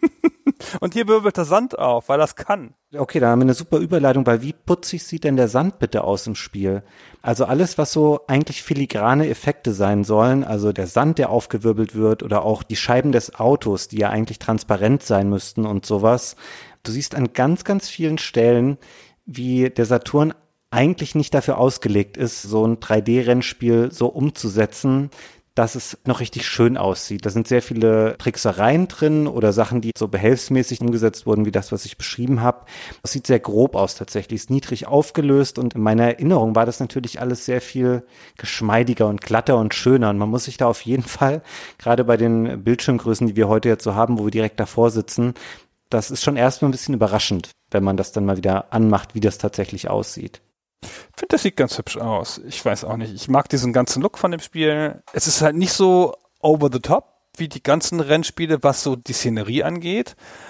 Weißt du, du fährst halt nicht durch die fette Stadt und den Tunnel mit Lichteffekten und es steht auch nicht die Freiheitsstatue daneben oder sonst irgendwas, sondern du fährst durch eine vergleichsweise ruhige und leere Welt und das Einzige, was du da siehst, sind Leute die halt am Rand stehen. Das sind ganz einfache Sprites, ja, also natürlich keine Menschen in Polygonen und die sind da einfach so an den Rand geklebt. Aber das ist halt Rallye. Also bei der Rallye fährst du halt außerhalb der Stadt und nicht auf Rundkursen und da stehen halt Leute am Rand. Lebensmüde Leute natürlich offenkundig, weil wenn da einmal ein Auto weg, aber da ist ja eine andere Frage. Und ich fand das aber für diesen Sport hübsch und ich fand das für den Sport auch angemessen. Ich habe nicht so einen Flash-Moment, wie ich es manchmal bei Ridge Racer habe, wo du das Gefühl hast, das ist voll Überladung der Sinne oder sowas wie Need for Speed, wo du manchmal wegen der Fernsicht einfach so cruist und dann halt mal ein paar Sekunden einfach ganz ruhig hältst auf einer langen Geraden und dir so anguckst, was da links und rechts neben der der Strecke ist. Und hier finde ich, du bist total in deinem Auto, du bist total konzentriert auf dieses Kleine und alles drumrum, alles, was nicht dein Auto ist, ist halt Beiwerk. Das brauchst du gar nicht. Das blendest du aus. Dein Auto ist das Wichtigste. Und das ist ein Gefühl, das ich viel stärker habe als bei anderen Spielen. Ja, ist eine interessante Betrachtungsweise, wie du das beschreibst. Ich hätte für meinen Geschmack schon gesagt, dass ich es als spektakulär empfinde, aber tatsächlich, wie du schon sagst, eher nicht so in diesem, dass es so flashy Effekte und sowas hat oder eine Freiheitsstatue oder sowas in der Art. Aber ich finde, es verdichtet sehr viel davon, was ich an Assoziationen im Kopf habe, wenn ich Rallye höre. Also eben, dass du in fünf Minuten durch die Wüste fährst, dass du über Gras fährst, über Asphalt einen Berg hochfährst und durch eine Wüste und durch einen Wald. Also all das wird halt so super stark komprimiert in eine ganz kurze und kompakte Erfahrung. Das ist natürlich insofern dann keine realistische Rallye-Abbildung, weil das fehlt, dass du mal eine längere Passage durch einen ähnlichen Abschnitt fährst, sondern es wird dir alles einmal so super verdichtet präsentiert in dem Spiel, so von wegen, ja, du möchtest gerne Rallye fahren, hier fünf Minuten, da ist alles drin, was dir zum Thema Rallye einfällt. Und das bildet es für mich schon ab. Insofern finde ich es schon was, was natürlich auch jemanden irgendwie abholen will oder auch greifen will. Wenn du verstehst, was ich meine damit. Ja, ja, ja ich finde auch, dass es gut aussieht. Also ich finde auch, dass es sowohl auf dem Saturn noch gut aussieht und in der Arcade. Das ist das vierte oder dritte Spiel auf dem Model 2 Board, Model 2 Board. Das sieht sehr gut aus. Also es ist schon ein spektakuläres Spiel und ich habe ja, habe es eben schon angedeutet, diese ganzen Arcade-Rennspiele sind ja in sich spektakulär. Selbst wenn auf dem Bildschirm es nicht spektakulär wäre, dieses ganze drumrum mit dem Force Feedback und ich glaube, der Sega Rally Automat hatte sogar zwei Force Feedback Quellen, ja, der konnte dich in zwei Richtungen bewegen und das war schon spektakulär. Und ich finde, sie haben halt davon schon okay was übertragen auf die Saturn-Version. Ja, du bräuchtest so ein bisschen Texturenfilterung oder so. Das hätte der Heimversion, glaube ich, nochmal ganz gut getan. Da finde ich, fällt es dann halt schon ein bisschen ab. Also generell, wenn man das vergleicht mit dem Spielhallenautomat, würde ich sagen, ist es schon gut portiert für eine Heimversion, aber du hast natürlich niedrigere Auflösung. Du hast nur noch 30 Bilder pro Sekunde, was völlig okay ist für ein Konsolenrennspiel der damaligen Zeit, aber natürlich einfach nur die Hälfte von den 60 Frames, die du in der Spielhalle hattest. Also die mussten schon alles zurechtstutzen, was ging, damit es eben auf dem Saturn lauffähig war. Und da ist schon ein Unterschied. Und was mir auch aufgefallen ist beim Spielen, ich habe viel rumexperimentiert, in welche Perspektive ich eigentlich fahren möchte, weil es gibt derer zwei. Oh. Ich dachte, es gibt doch nur eine, die man fahren kann und die andere ist nur lustig. Da bin ich gespannt, welche das bei dir gleich ist. Es gibt natürlich eine Außenperspektive. Da hatte ich immer das Problem, dass sie mir relativ langsam vorkommt und es gibt die Cockpit-Ansicht, wo ich es schwierig finde, wenn man noch nicht so doll im Spiel drin ist, einzuschätzen, wenn du um eine Kurve driftest, verliere ich immer ein bisschen das Gefühl dafür, wo ist denn gerade so das Heck des Autos und haue ich gleich vor die Wand irgendwo. Deswegen bin ich viel in der Außenperspektive gefahren und beide Perspektiven, um da wieder zum Spielhallenvergleich zu kommen, haben keinen Rückspiegel mehr. Das haben sie auf dem Saturn einfach rausnehmen müssen, damit das weiter laufen kann. Ist nicht so schlimm, weil wie du vorhin schon mal ausgeführt hast, ist ja nicht so, dass die anderen Autos dass da so ein wirklicher Kampf entsteht oder dass irgendjemand, den du überholt hast, es kommt eigentlich nie vor, dass die dich wieder attackieren oder dass es dazu kommt, dass dich jemand wieder zurück überholen will. Aber ja, es ist einfach was, was tatsächlich fehlt, wenn man es aus der Spielhalle kennt, ist der Rückspiegel. Und jetzt sagst du mir natürlich, Gunnar, du bist nur aus der Cockpit-Perspektive gefahren, weil du so ein Profi bist. Nein, bist du verrückt? Ich bin nie aus der Cockpit-Perspektive gefahren. Ach so, okay. Nein, das ist viel zu gefährlich. Was wirklich erstaunlich ist, ist, wir fangen mal ganz von vorne an. Du fährst zum ersten Mal Sega Rally. Und alles, was du weißt über dieses Spiel ist, dass es ein Rally-Spiel ist. Und dann siehst du vor dir diesen Kurs mit Wüste und dem weichen Untergrund, also Erde. Und dann fährst du los und dann denkst du, ja, ich fahre jetzt in der, in der Cockpit-Perspektive und dann geht das aber ab. und dann ist das ja so schnell, das Geschwindigkeitsgefühl ist so hoch, höher als bei Need for Speed oder Ridge Racer oder vergleichbaren Spielen, was ich überhaupt nicht erwartet habe. Habe mich gleich in der ersten Kurve zerlegt, dann habe ich gedacht, so, das lassen wir mal, da kommst du später nochmal drauf zurück vielleicht, fährst mal schön aus der Außenperspektive. Und ich finde, an der Außenperspektive wirkt es dann krass viel langsamer und ist mir gar nicht genau klar, warum das so ist. Ich habe das Gefühl, ich sitze bei der Cockpit-Perspektive irgendwie tiefer, als ich erwarte. Also die Kamera ist ein Tick tiefer, als sie sein sollte, um den Fahrer. Ich habe das Gefühl, die ist auf der Höhe des Kühlers. Und deswegen fühlt es sich so schnell an, keine Ahnung, aber mir war das unpassend. Ich hatte das Gefühl, das ist off, das passt nicht zum Rest des Spiels und bin sofort in die Außenperspektive gegangen und das fand ich viel logischer, viel passender und auch viel klarer für die Art, wie ich das handeln will. Ich will ja schon sehen, wo mein Hack ist, ja. Auch wenn es kein typisches Sliding-Spiel ist. Ja, ich habe mir die ganze Zeit ausgemalt, wie cool ich mich finden würde, wenn ich es schaffe, auf Platz eins zu kommen und bin die ganze Zeit aus dem Cockpit gefahren, weil es natürlich da nochmal, es fühlt sich intensiver an, weil dieser Geschwindigkeitsunterschied, den man wahrnimmt, einfach echt groß ist und wie toll das wäre, wenn man das dann schafft, da so durchzufahren. Ich weiß auch nicht genau, woran es liegt, dass es mir noch schwerer vorkommt, weil sowas wie Ridge Racer zum Beispiel, das habe ich immer aus der Cockpit-Perspektive gespielt und nie aus der Außenansicht. Da fand ich es tatsächlich einfacher, auf der Strecke zu bleiben oder dieses Gefühl dafür zu haben, wo das Auto eigentlich gerade ist. Ich weiß auch nicht, woran es liegt. Ich würde vermuten, also die bevorzugte Variante ist bestimmt, dass die Leute das eigentlich aus der Cockpit-Ansicht spielen. Es ist natürlich cooler aus der Cockpit-Ansicht. Aber ich habe genau das gleiche Gefühl wie du. Ich fand es bei Ridge Racer logischer, in der Cockpit-Perspektive zu fahren. Ich finde, Ridge Racer hat eine klarere Herangehensweise an Kurven. Entweder du fährst durch oder du slidest. Und eigentlich fängst du dann halt an, immer mehr zu sliden, je besser du es kannst.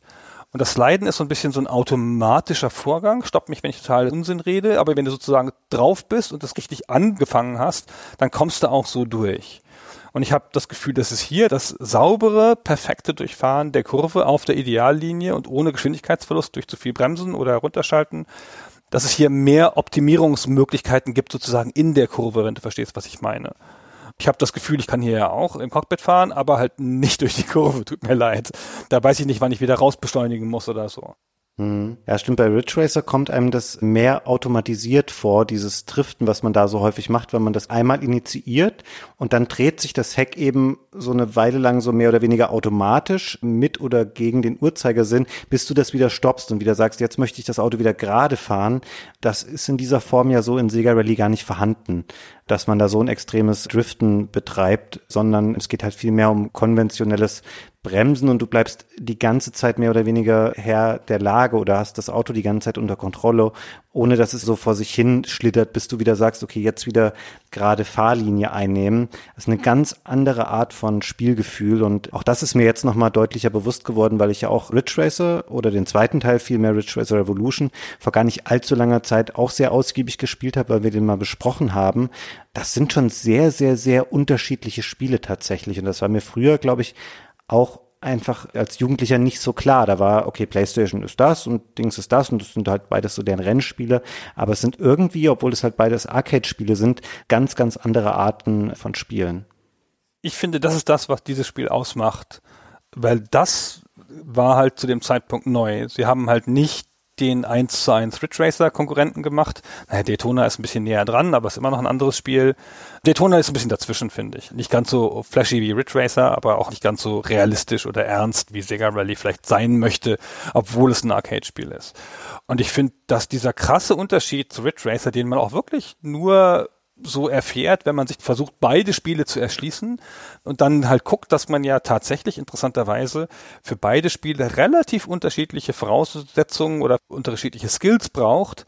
Das ist schon, finde ich, eine erstaunliche Erkenntnis, wenn man halt da nicht so analytisch rangeht. Und ich finde, da sieht man auch, was für eine Leistung das Sega Rally ist. Wie frisch und wie neu sich das Spiel damals angefühlt haben muss, mit diesem wirklich anderen Handling, dieser anderen Art, den Spielerskill einzusetzen. Der Kenji Sasaki, der Director von dem Spiel, hat ein relativ tiefgehendes Interview mal gegeben bei der englischen Edge, was nicht als Interview veröffentlicht worden ist, sondern nur als Zitat in einem Artikel. Und da hat er nochmal ganz schön auf den Punkt gebracht, wie neu das damals war. Er meinte, äh, zu der Zeit, als er bei Sega angefangen hat, gab es zwei Tabus. Und das eine war, auf keinen Fall kann man mit einem Straßenwagen fahren. Er nennt es ein schachtelförmiges Auto. Wir wissen auch genau, welchen von beiden Wagen er gemeint hat. Also ne, niemand will Spiele sehen oder Spiele spielen auf der Basis von normalen Straßenwagen. Alle coolen Racing Games haben halt F1 oder GT-Autos. Und das andere war, die Leute kannten den Rallye-Sport nicht so. Der war nicht so bekannt oder nicht so beliebt oder so in Japan. Und er meint, das war halt einfach ein ein doppeltes No-Go. Man kann kein Rallye-Spiel machen. Und wenn man ein Rallye-Spiel macht, dann schon mal gar nicht mit Straßenwagen. Und das haben sie halt dann trotzdem gemacht, weil sie dachten, wir wollen was Frisches anbieten, ja, wir wollen was anderes haben, wir müssen da rausgehen und das ist so ein bisschen so, dass Rallye populärer wurde in Japan zu der Zeit, dass sie sich das dann getraut haben. Ja, du hast das schon ganz schön beschrieben. Ich glaube, für Sega war das keineswegs eine sichere Bank, dass sie vorher wussten, okay, das Spiel würde megamäßig einschlagen, weil es eben was Neues war und auch ein Experiment. Und Tetsuya Mitsuguchi hat mal in einem Videointerview mit der Game Informer darüber berichtet, wie sie nach dem Release oder wie er nach dem Release des Spiels manchmal in Spielhallen sich angeschaut hat, wie Leute mit dem Spiel interagieren oder wie ihre Erfahrung damit ist. Und das ist ganz schön, sich das mal anzuhören, wie er das wahrgenommen hat. You know, all day we went to the arcade game center, watching the people you know, watch the reaction? And uh, after game over, some people kick, some people say, you know, like that. But that kind of people coming back. Then you know it's maybe you know, thing. five minutes later Yeah. or ten minutes later. so I was like, yes. Yeah, exactly.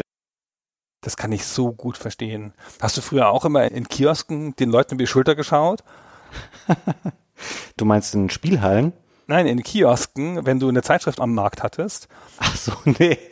Das war eine ganz große Unart von uns. Sogar der Verlagsleiter ist öfter in den Supermarkt gegangen und hat die Zeitschriften neu sortiert. Also weißt du, die Konkurrenz nach hinten und so, damit die nicht verkauft wird und unsere nach vorne und so. Und ich habe halt oft mal so bei solchen Gelegenheiten dann da so nebengestanden und geguckt, ob jemand eine GamePro oder eine GameStar in die Hand nimmt und was er da für ein Gesicht macht und so.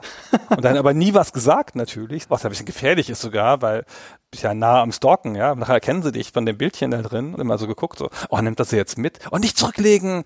Ah, was war denn ja jetzt schlecht dran? Da war doch alles gut. Ah, es hat er wieder die falsche Seite aufgeschlagen, die eine Seite, die schlecht war. Ah, Mist.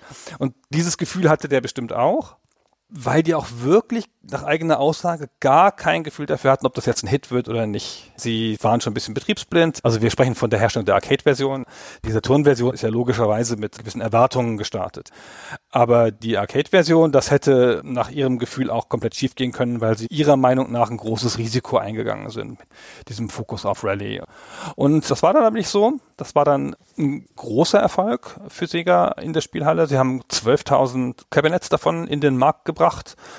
Und das ist sehr gut gelaufen für die Firma. Und auch die Saturn-Version, die dann Ende 95, Anfang 96 kam, hat sich, obwohl der Saturn natürlich dann relativ schnell aus dem Markt verschwunden ist, 1,2 Millionen Mal verkauft. Hm. Es war eine sehr beeindruckende Zahl, dass sie auch mehr als zehn Prozent der Hardware-Verkaufszahlen auch mit der Software Sega Rally dann erreicht haben. Also da kann man schon sehr mit zufrieden sein. Und ich möchte gerne nochmal auf dieses Gefühl eingehen, was Mitsuguchi in der Spielhalle gehabt haben muss. Das muss schon schön sein, wenn du siehst, okay, Leute ärgern sich darüber, wenn sie es mal wieder nicht geschafft haben, aber dass sie dann über diesen Punkt springen und sagen, ja, okay, ich probiere es nochmal und schmeiß da jetzt nochmal ein bisschen Geld rein und probiere das nochmal weiter weil damit steht und fällt eben einfach dieses Spiel auch, weil ansonsten, wenn du dieser kurzen oder überschaubar großen Aufgabe halt schnell überdrüssig werden würdest, hättest du auch keine Lust, das immer und immer wieder zu probieren. Und diese Aufgabe hat dieses Spiel einfach sehr gut gemeistert, also sowohl in der Spielhalle als später auch auf dem Saturn, wo man dann zum Glück halt kein Geld mehr nachwerfen musste. Das ist cool, dass das so gut funktioniert hat für die. Ist natürlich nicht jedermanns Sache. Also ich glaube schon, dass die Käufer einer Sega-Konsole auch eine Affinität zu den Arcade-Themen haben, weil das einfach ein bisschen dazugehört bei Sega oder bei den Sega-Konsolen. Es ist natürlich schon so, dass auch in der Zeit Leute von Rennspielen zu Hause, insbesondere mal auf dem PC oder so, eine größere Bandbreite erhoffen und dass Sega Rally in seiner Purheit, in seiner Klarheit des Anspruchs und in seiner unverleugbaren Annäherung an die Arcade-Version da auch, glaube ich, nur einen begrenzten Teil der Zielgruppe adressieren kann. Ist ja schon ein Spiel, wo du halt nicht sagst, boah, geil, jetzt habe ich noch den Porsche und jetzt noch den Mitsubishi und jetzt noch den Lancia und nee, den Lancia sagst du bestimmt nicht. Und jetzt noch den Ferrari oder so, wie es bei Need for Speed war, ja, wo du auch wirklich große Freude hast, einfach diese Autos auszuprobieren. Sondern dies hier ist so ein Spiel für Erwachsene so ein bisschen. Das ist nicht so für, oh, ich fahre mal ein bisschen rum, sondern das ist ein Spiel für, so, ich setze mich jetzt mal ernsthaft hin ja, und versuche ernsthaft meine Zeit zu überbieten. Hm. Ja, Sie haben ja ein wenig versucht, für die Heimversion noch mehr reinzupacken, um vielleicht auch Leute abzuholen, die sich ein bisschen mehr Tiefe oder Umfang äh, wünschen. Aber das ist recht halbherzig passiert. Es gibt ja zum Beispiel auch eine Tuning-Komponente im Spiel.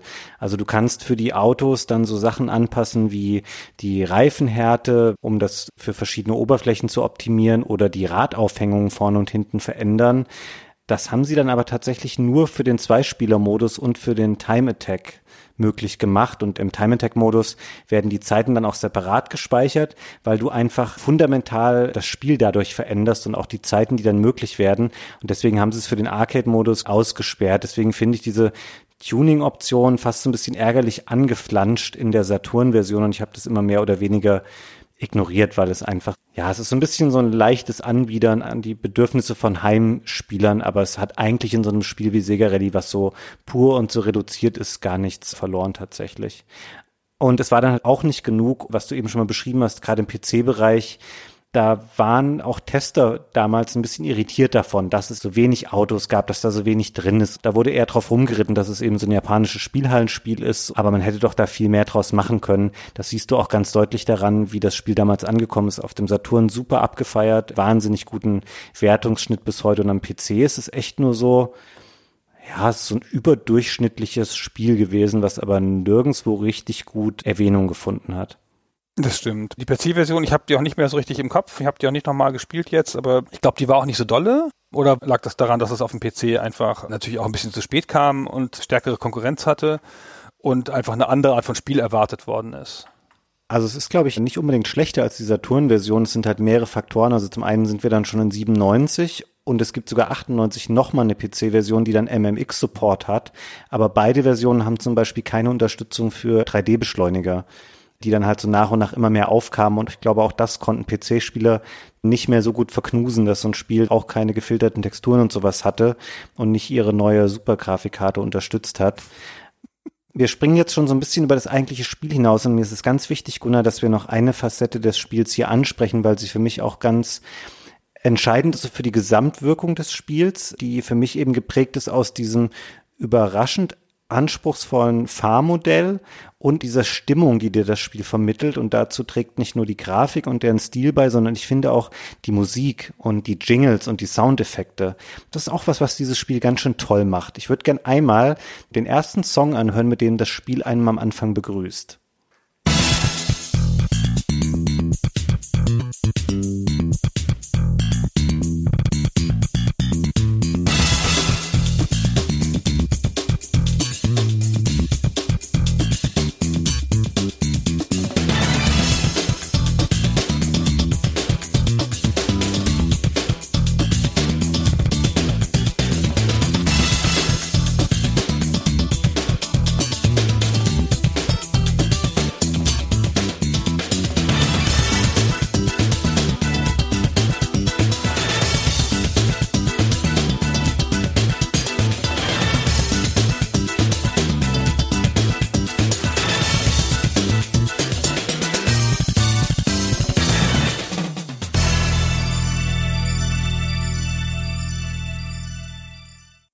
Ich finde, da steckt schon so viel Freude und Power.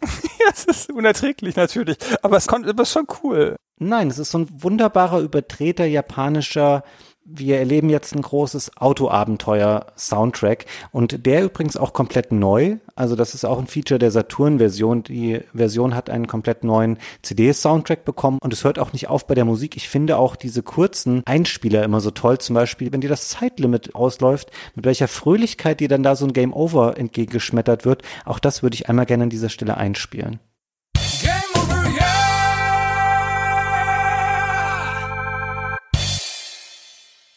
Das ist in der Tat toll. Ist das nicht aus der Spielhalle auch? Genau, das gibt es da auch, aber die Musikstücke an sich sind neu. Sorry, Gunnar, ich muss jetzt hier einmal diesen Musikexkurs durchprügeln in drei Minuten. Es gibt so einen tollen Song, der in den Credits läuft. Der Song heißt My Dear Friend Rally. Und es gibt so ungefähr einen Vorgeschmack darauf, wie dieser Song auch textlich ausgestaltet ist. Der hat nämlich tatsächlich auch eine Gesangsspur und die ist wahnsinnig komisch. Und mit komisch meine ich nicht lustig, sondern ich meine komisch. Und ich weiß nicht, ob wir das jetzt hier im Detail besprechen wollen, Gunnar, aber es war mir nicht möglich in meiner Recherche eine hundertprozentig verifizierte Niederschrift des Textes von diesem Song zu finden, weil das so ein bisschen so ein Misheard Lyrics Ding ist. Leute verstehen da einfach unterschiedliche Sachen und ich würde an dieser Stelle, glaube ich, mal anbieten, dass wenn uns jemand aus der Community eine hundertprozentig richtige Abschrift schickt von diesem Text und der, wer das als erstes postet, der bekommt irgendwie einen Spielekey von mir. Weil es war mir einfach nicht möglich, das nachzuvollziehen, was genau in diesem Song gesungen wird. Das ist richtig, richtig weird. Spielen wir mal ein, oder?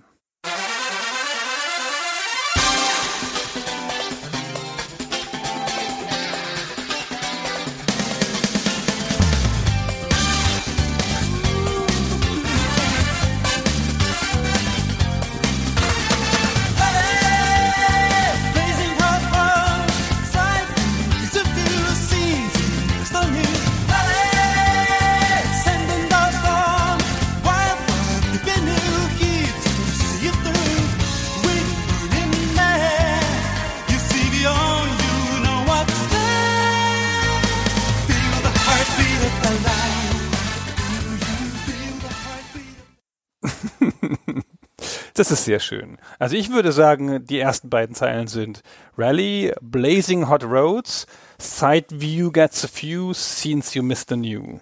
Also bitte. Aber du hast schon auch das Gefühl, das hat man jemandem so in Lautschrift aufgeschrieben, der auch der Sprache eigentlich nicht unbedingt mächtig war oder auch den Sinn dahinter nicht so richtig verstanden hat. Ich finde ja, das ist schon sehr charmant immer. Das ist ja offenkundig, wenn Englisch gesprochen wird in japanischen Spielen, ist doch bei aller Professionalität der Spieleentwickler immer mal wieder vorkommt, dass da ein kompletter Unsinn rauskommt, wie so eine frühe Google-Übersetzung oder so. Und das scheint mir hier so zu sein. Es ist halt ein Text, dem es gelingt, Gefühle zu erzeugen oder Gefühle zu vermitteln, die irgendwas mit Rennen zu tun haben, irgendwie mit Schnelligkeit und dem Herzschlag des Landes. Und das passt schon alles ganz gut. Aber der exakte Text scheint mir nicht ganz safe zu sein.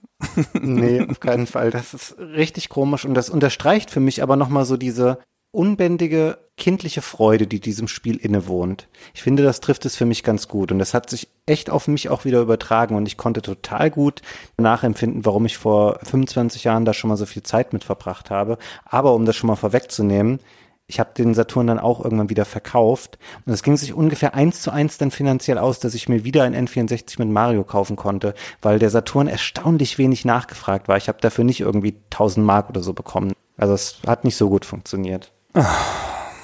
Hättest ja dich noch wenigstens eine Konsole hochdienen müssen.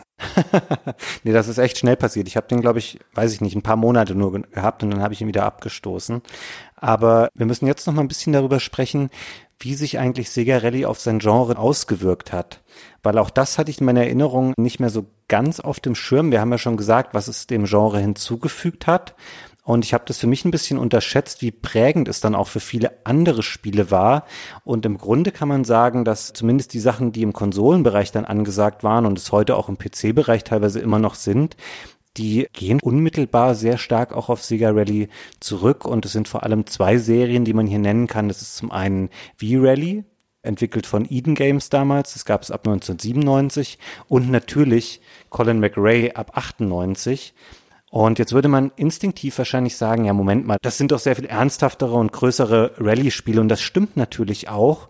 Die sind ein bisschen weggegangen von diesem Fun Anspruch und von dieser reinen Spaßorientierung und haben da sehr viel mehr Content reingepackt und ironischerweise auch, wo du vorhin schon mal Need for Speed angesprochen hast, das V-Rally wurde in Amerika tatsächlich ja auch als Need for Speed Titel dann vermarktet. ja. Das hat EA in diese Serie dann reingepackt. Aber was das Spielerische angeht und gerade auch diese akkurate Umsetzung von Fahren auf verschiedenen Streckenoberflächen, das geht nachweislich auf Sega Rally zurück. Das haben die Colin McRae Leute tatsächlich auch irgendwann mal bestätigt, dass sie sich dadurch haben beeinflussen lassen von diesem sehr zeitlosen und auch für damalige Verhältnisse innovativen Fahrmodell. Ich finde, wann immer ein Untergenre erfunden wird, dann gibt es irgendjemanden, der das erfindet und dann gibt es ein paar Jahre später oft jemanden, der die Blaupause dafür erstellt. Bei dem gelingt dann irgendwann das richtige Feature-Set oder die richtige Zusammensetzung auf ein Genre, damit das Genre dann in sich funktioniert. Das erlebt man bei jedem Genre. Irgendwer macht halt dann die Blaupause. Ja. Irgendwem fällt der Fog of War ein, Bechterstrategie spielen und alle ab da haben Fog of War. Um im Strategiebereich zu bleiben, irgendjemandem ist eingefallen, dass man auch so einen Rahmen um mehrere Einheiten ziehen kann, den ich einzeln anklicken kann. Warcraft war es und dann zack, ist es in der Blaupause eines Genres. Und hier, obwohl es vorher schon Simulationen gab oder Spiele gab, die Rallye als Sport simuliert haben. Dies ist das Spiel, das erstmals so eine Art von Blaupause gemacht hat.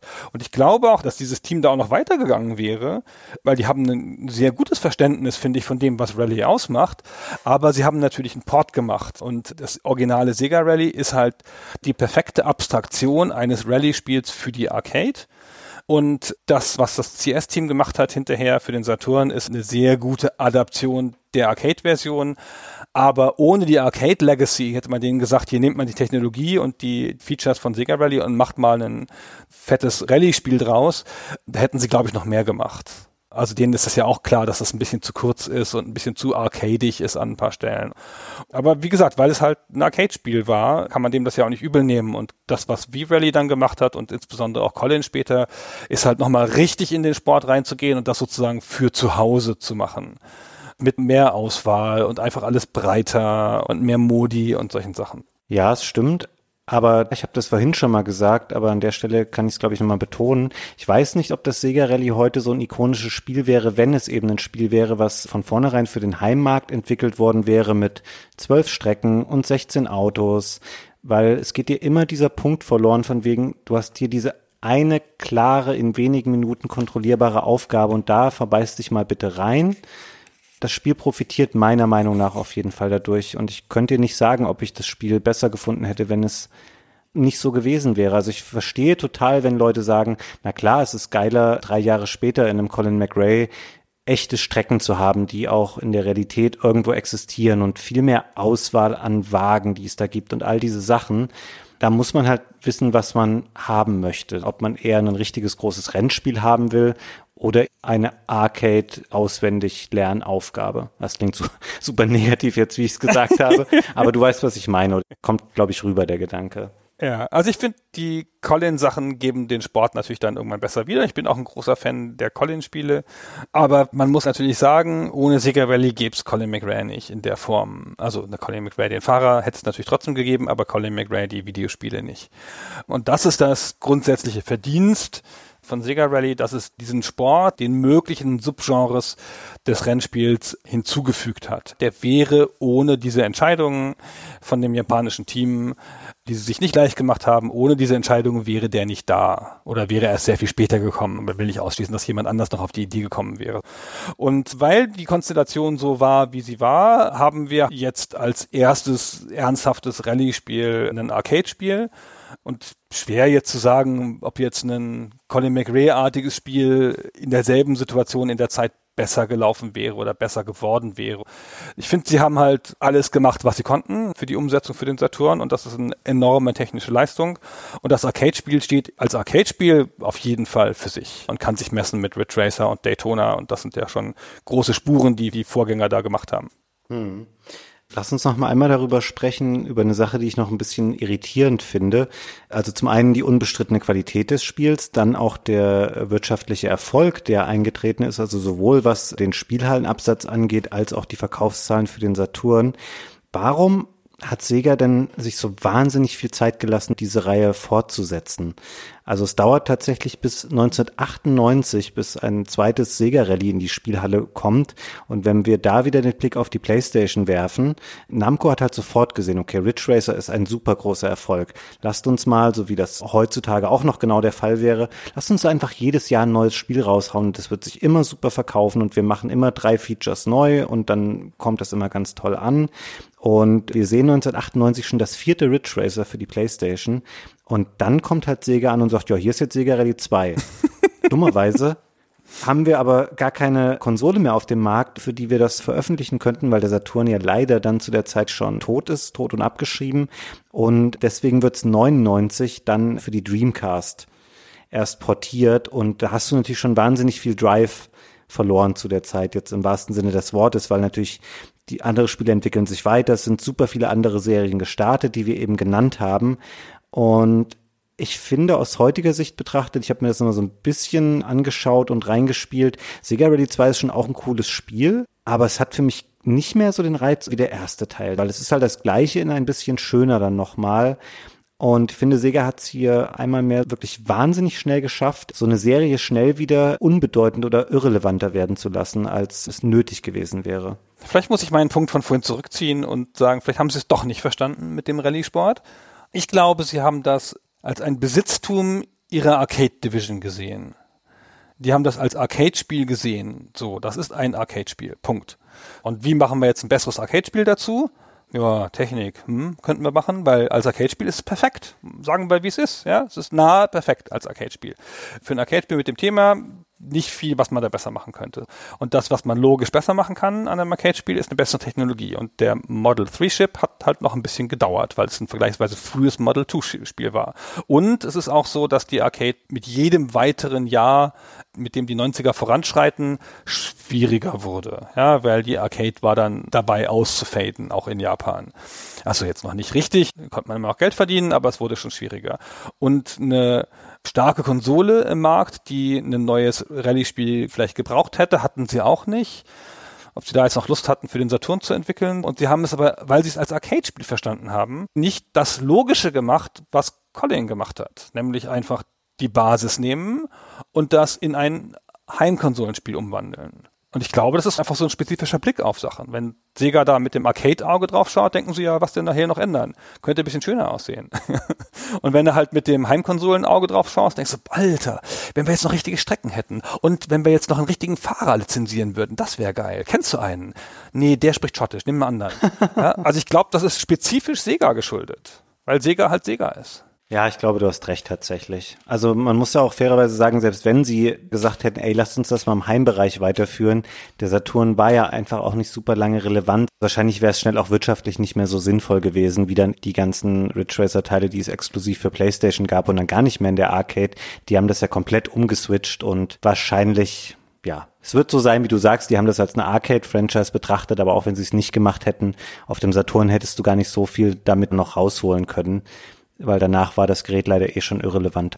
Ja, das ist die große Sega-Tragödie gewesen, dass sie wegen der vergleichsweise erfolglosen eigenen Konsolen nicht so konsequent für andere Leute veröffentlicht haben. Immer nur mal auf dem PC oder so wegen des Bündnisses mit Microsoft und dann später auf der Xbox.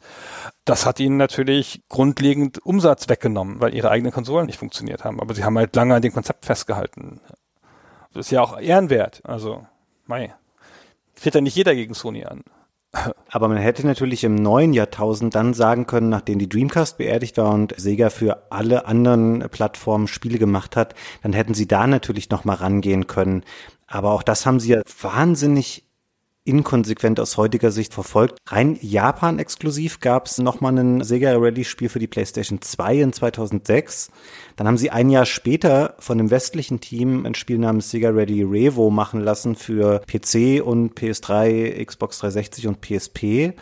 Aber auch so super belanglos, einfach so ein MeToo-Produkt ohne den Spirit des Originals.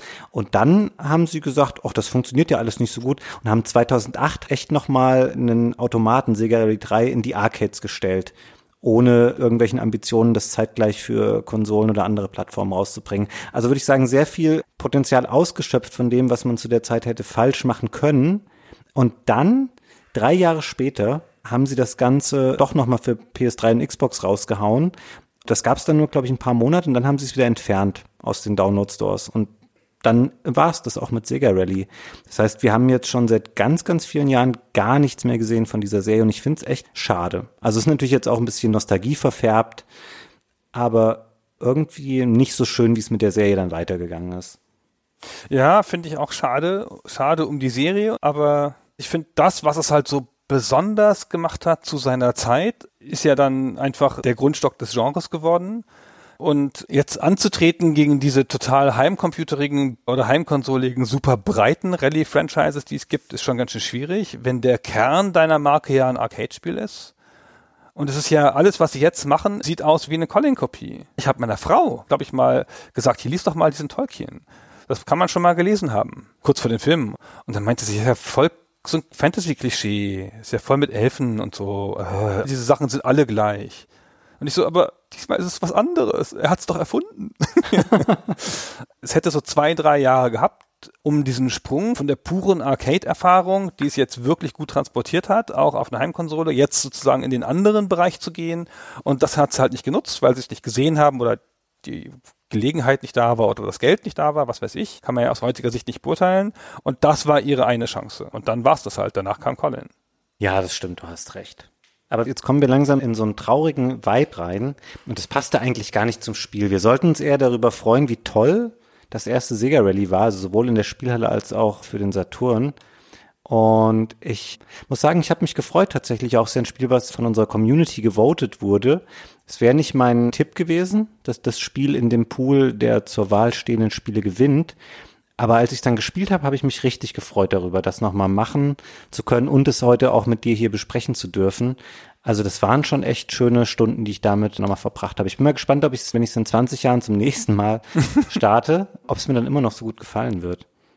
Ich finde es ein erstaunlich gutes Spiel und man merkt auch heute noch, so viele Jahre später, warum es so gut war damals. Und ich finde auch, dass es sich echt noch gut spielen lässt. Ich finde deine Erfahrung, die du jetzt hast, dass du nochmal richtig reingefallen bist und richtig Stunden und Stunden und Stunden investiert hast, ist nichts Abwegiges. Ich habe das auch länger gespielt, als ich spielen wollte und ich bin nochmal weniger äh, klassischer Rennspiel-Fan.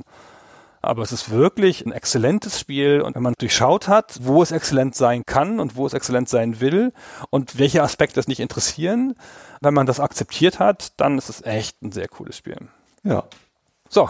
Ich habe das Gefühl, meine Notizen geben nichts mehr her jetzt, Gunnar. Ich glaube, wir haben fast umfassend des Spiels besprochen.